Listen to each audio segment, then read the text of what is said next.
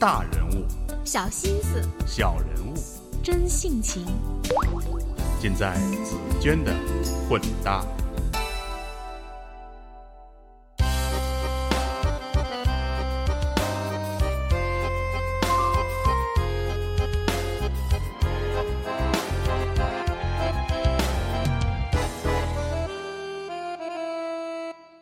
今夜的月亮看上去很水。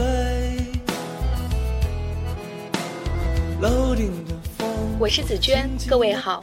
您听到的这首歌是由赵美萍作词、左小诅咒制作的歌曲《今夜的月亮看上去很美》。赵美萍，一位在多年前就已经被广大读者熟知的美丽女作家，从《我的苦难》《我的大学》到再版的新书《谁的奋斗不带伤》，她的励志传奇一直鼓舞着走在奋斗之路上的人们。隋先生旅居美国后，他除了以一贯的积极姿态融入当地生活，还以自己的视角记录着美国华人的生活工作点滴。本期来分享美萍姐特地从休斯顿发来的华人单亲妈妈张晶晶的竞选故事。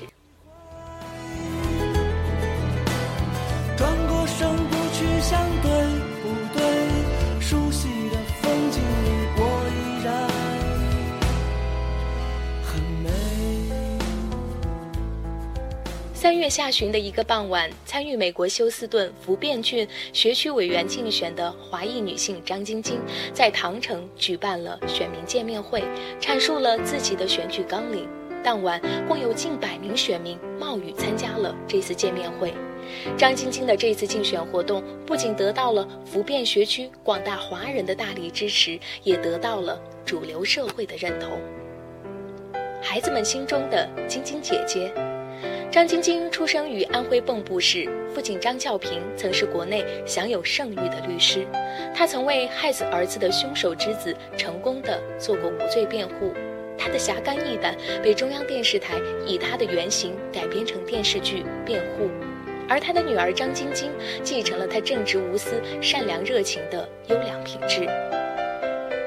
张晶晶毕业于安徽财经大学，后来进入中国交通银行证券部工作。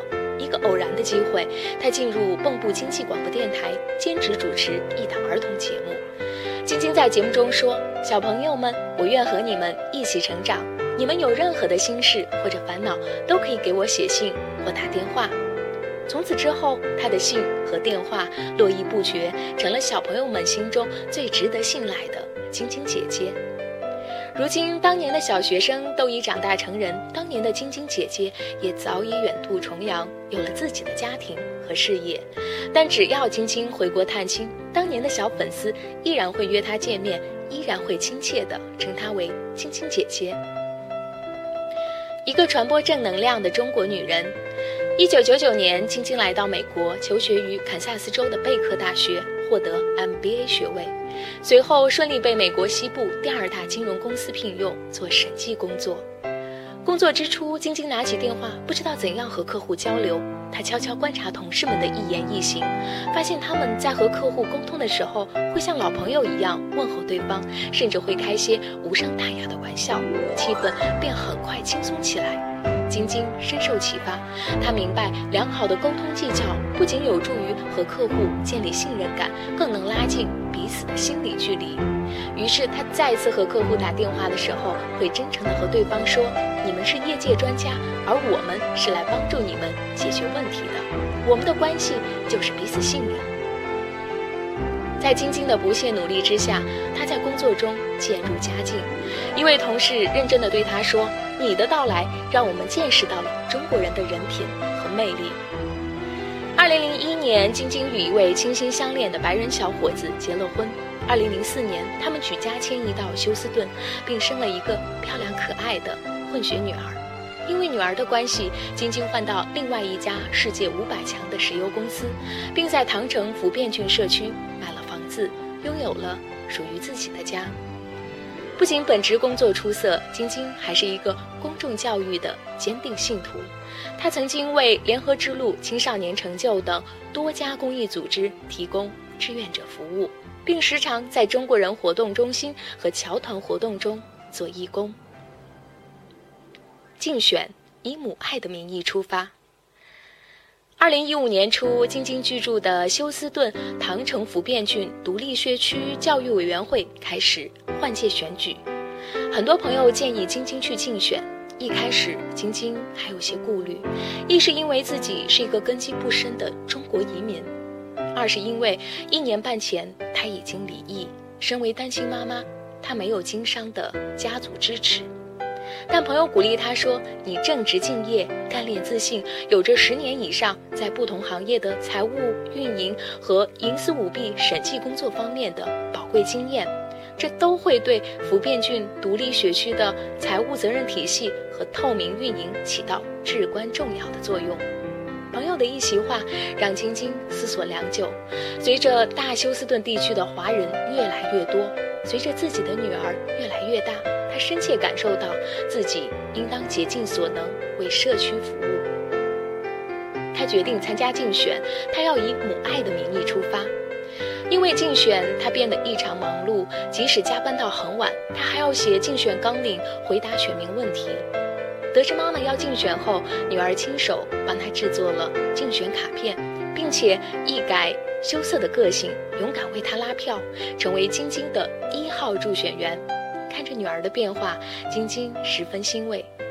不管成功与否，至少自己给女儿树立了一个勇敢自信的榜样。挫折是人生最大的财富。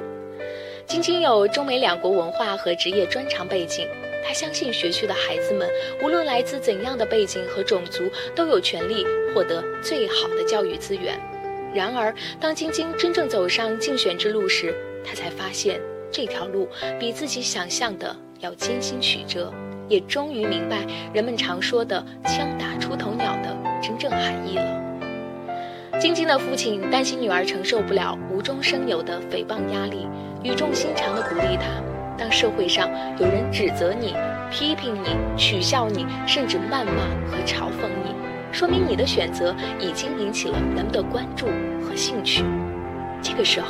你一定要淡定，微笑面对，而不是退缩和逃避，继续朝着有利于社会和大众、有利于家庭的方向前进。一位有过竞选经验的美国朋友告诉晶晶，无论从哪里出发，暂时的误解终将会被理解。我们看到了太多中国人的内敛低调，更希望看到更多像你一样有社会责任感的中国人站出来，热心参与社区活动。众人的支持和鼓励感动了晶晶，她这样写下自己的心情：只要心是坦荡的，只要做的事是光明磊落的，又何妨在意别人说了什么？无论结果如何，我又挑战了自我，学会了笑着面对挫折，学会了用诙谐的方式自我调节。只要自己尽力，无愧于支持自己的亲人和朋友，就已经无憾。好吧，这期的内容分享就是这样，感谢你的收听。如果想要阅读这期推送的详细内容，还请关注我的微信公众账号“紫娟的混搭传播”。如果喜欢这期推送，还请记得转发到你的朋友圈，也欢迎你推荐有故事的人和文章给我。感谢收听，拜拜。